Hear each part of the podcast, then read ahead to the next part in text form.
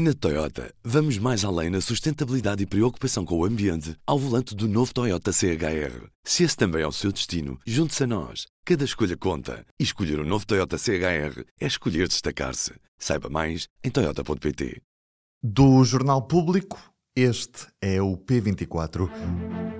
Neste episódio, o Partido Republicano já desistiu de conquistar o centro?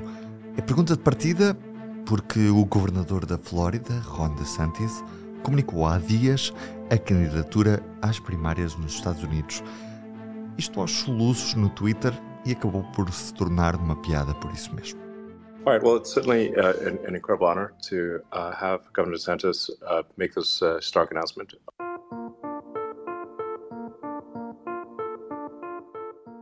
Uh, can are you there? Can you hear us? I think you're. I'm right, here.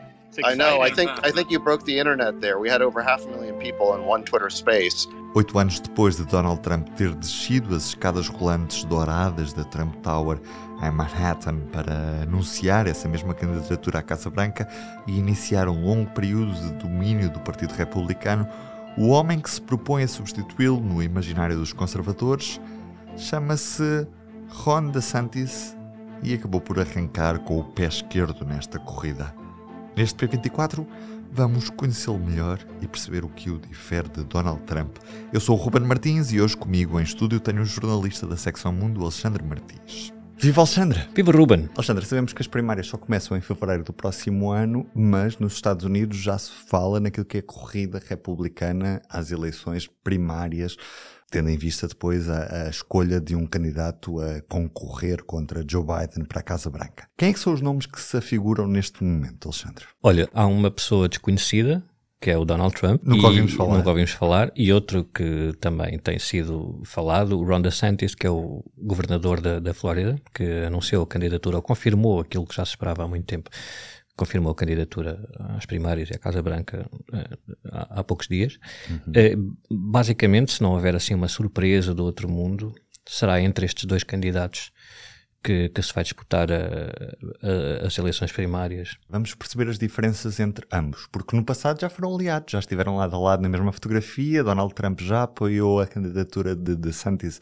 para governador da Flórida. O que, é que aconteceu, entretanto, para DeSantis já não se rever no, no, no, antigo presidente Donald Trump? É isso que vemos na política muitas vezes, não é? Essa história de antes eram aliados ou, e agora adversários ou vice-versa, não é? É uma coisa bastante comum na política dos Estados Unidos e, e noutros países, certamente. No caso destes dois uh, candidatos republicanos, o, de facto, o Donald Trump apoiou Ron DeSantis a, a, a, na eleição para governador da Flórida.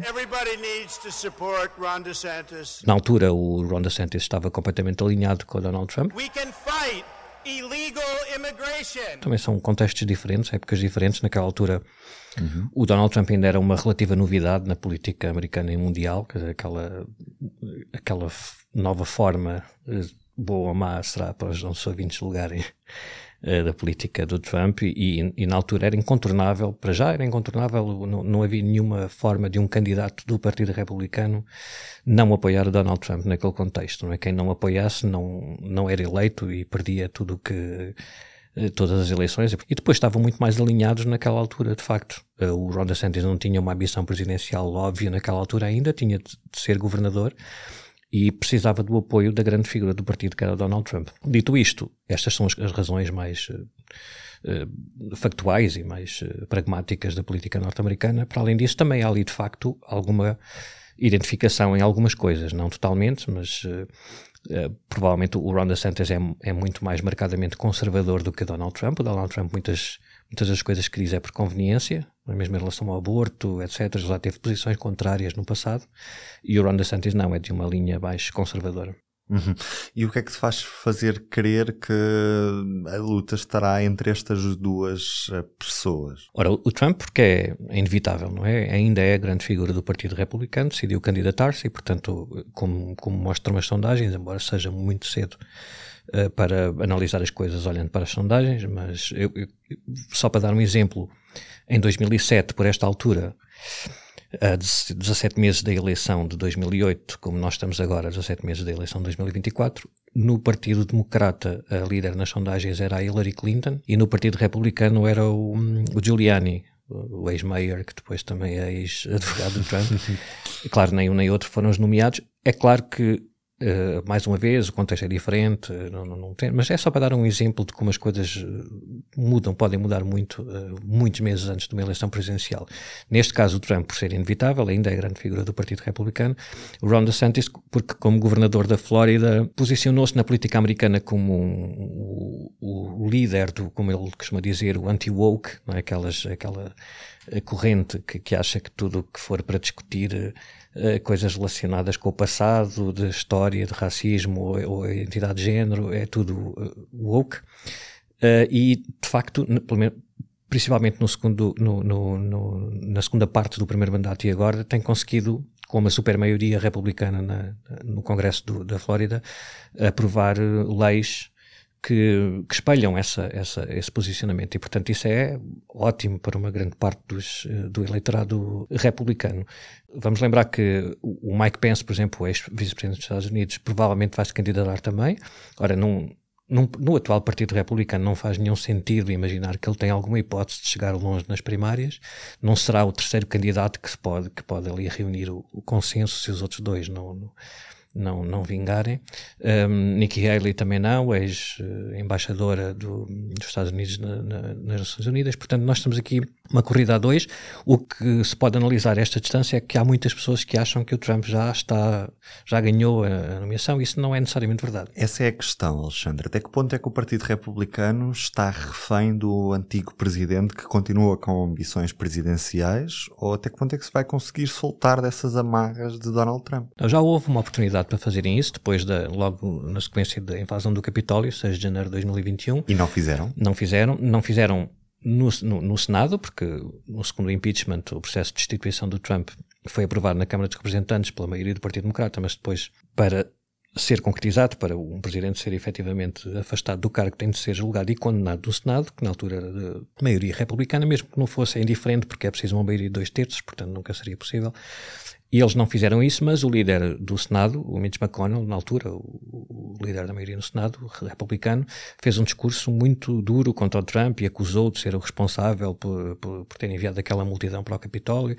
Falou-se muito por aqueles dias que o vice-presidente Mike Pence e outros, e outros, os equivalentes aos ministros aqui em Portugal, os, os secretários do Departamento da de, de Saúde, do, Estado, etc., que iam enfocar a cláusula da, da, Constituição dos Estados Unidos para afastar o Donald Trump. Portanto, houve ali, embora isso nunca, nunca tenha sido assim uma, uma hipótese muito concreta, e que, mas pelo menos pensava-se que com o passar do tempo, mesmo sem uma condenação no impeachment, que o Partido Republicano de facto ia começar-se a afastar porque aquilo era grave demais, etc.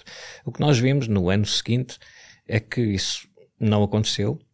Eh, por pressão do eleitorado, de facto há ali uma vontade de uma grande parte do eleitorado republicano de não se afastar desta linha que, que foi descoberta com o Donald Trump, que veio dar corpo a essa, essa, essa facção, que é cada vez maior no Partido Republicano, e hum, o Donald Trump, no, aqui há uns meses, também começava a perder um bocadinho de popularidade, mas depois, quando com a acusação criminal contra ele e as buscas na, na mansão dele na Flórida, um, vieram, ele pôde aproveitar-se novamente como, apresentar-se como mártir e é o alvo da perseguição, da caça às bruxas e tal, e portanto isso tem um, é, é uma narrativa poderosa. Uh, portanto é, é ele ou, ou DeSantis, não, não, à partida, não é? Obviamente que, que, pode acontecer, o que pode acontecer aqui é o Donald Trump perder, uh, não por por perder apoio no Partido Republicano, mas por causa das consequências das várias investigações e criminais que, que é alvo no, no, Departamento de Justiça dos Estados Unidos e também no estado da Geórgia e em Nova York. Ainda não começamos, só tivemos um cheirinho daquilo que está a acontecer com a acusação formal criminal contra ele em Nova York por causa de da, daquela questão relacionada com o pagamento a uma antiga atriz de filmes pornográficos, mas as, as uh, acusações, as investigações mais perigosas para ele ainda estão a decorrer e muito provavelmente vamos conhecer, uh, pelo menos do, eu, eu, diria das três que faltam ser concluídas, as três vão. Ele vai ser alvo de acusações criminais também, portanto, nós não sabemos as consequências disso. Nós não sabemos até que ponto é que uma parte importante do eleitorado republicano, quando começarem as primárias, Uh, não vão olhar para o Trump como um candidato que de facto não pode fazer nada se for eleito, ou não pode estar ali sempre maniatado por causa daquelas investigações e das consequências, e tendo uma alternativa como o Ronda Santos, podem passar para ele, não tanto por querer abandonar o Trump, mas já que tem ali uma pessoa mais ou menos como o Trump, embora mais polido, uh, votam nele. Dentro do Partido Democrata, Joe Biden é uma pessoa relativamente ao centro, portanto, que ocupa o, o espaço político do centro. O Partido Republicano, ao escolher candidatos candidatos que estão mais extremados, desistiu de procurar esse eleitorado do centro porque esse já está entregue a Joe Biden, é isso? A questão é que o, o cenário político nos Estados Unidos, nos últimos anos, mais de uma década, desde a eleição do Barack Obama, que não pode ser visto assim. Quer dizer, nós olhamos com os nossos olhos aqui de portugueses europeus e se calhar vemos as coisas dessa maneira, mas o, para uma parte importante do eleitorado republicano, o Partido Democrata está ainda mais extremado e, e eles culpam o Partido Democrata e os progressistas por terem quase obrigado os republicanos a ficar ainda mais extremados e do outro lado é a mesma coisa. Não, não estamos aqui para discutir quem é que tem a razão, não interessa, mas isto é uma... ninguém... ou esta facção pró-Trump e, e, e ultraconservadora e, e muito radical do Partido Republicano não acordou, não lhe apeteceu estar assim, não é? Há coisas que acontecem ou que são percepcionadas como estando a acontecer, embora não sejam eh, verdade, que leva à radicalização. E de facto à radicalização dos dois lados, no sentido, só neste sentido, para não estarmos aqui numa questão de comparar as, as, as duas coisas, não é isso, mas eh, é hoje praticamente impensável que um candidato de terceira via tenha alguma viabilidade, porque candidato no Partido Democrata ou no Partido Republicano tem de se impor e tem de se apresentar contra a outra parte, porque senão perde muita. Se for para lá com as conversas que temos de baixar a tensão e sempre. Neste contexto, ninguém tem votos suficientes para ser eleito, seja para o que for, ou pelo menos numa, numa corrida presidencial. Portanto, é, é entre estes candidatos que, que, que vai ser a decisão. Não é? E agora, vamos ao Minuto pela Educação. O Minuto pela Educação é uma rubrica semanal sobre bolsas e formação com apoio da Fundação La Caixa e do BPI. Hoje, adaptar o currículo a cada candidatura a uma bolsa. O currículo é um dos documentos indispensáveis em qualquer candidatura a uma bolsa de investigação. É essencial incluir a experiência profissional e as competências do candidato. O conteúdo deve ir ao encontro dos requisitos do programa de bolsas, focado nos pontos mais importantes, ou seja, nem é recomendado enviar exatamente o mesmo currículo para todos os concursos. Apesar de não haver um tamanho ideal, é preferível escolher um modelo mais curto. Para bolseiros em fase inicial de carreira, uma ou duas páginas são mais do que suficientes. A informação que não está detalhada no currículo pode depois constar na carta de motivação. Assim, convém que os dois documentos estejam alinhados entre si e sejam preparados com tempo antes de enviar com outros documentos obrigatórios. Estas foram as dicas de Pedro Rezende, fundador e diretor da Chaperone, uma plataforma online especializada em desenvolvimento de carreira para cientistas. Eu sou a Andrea Ferreira Cunha, até para a semana. O Jornal Público destaca as marcas que contornam lei que restringe publicidade alimentar a menores de 16 anos. As crianças continuam a ser expostas a publicidade de alimentos não saudáveis nas redes sociais. A conclusão parte de um estudo da Direção-Geral de Saúde.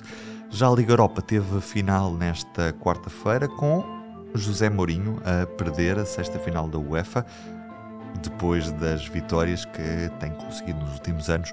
Desta vez a Roma caiu contra o Sevilha nos penaltis. Este episódio foi feito por mim, Ruben Martins, Alexandre Martins foi o convidado. A música do genérico é da Ana Marques Maia. Tenham um bom dia e até amanhã. Já agora não se esqueça de subscrever o P24 nas plataformas habituais de podcast. Tenham um bom dia.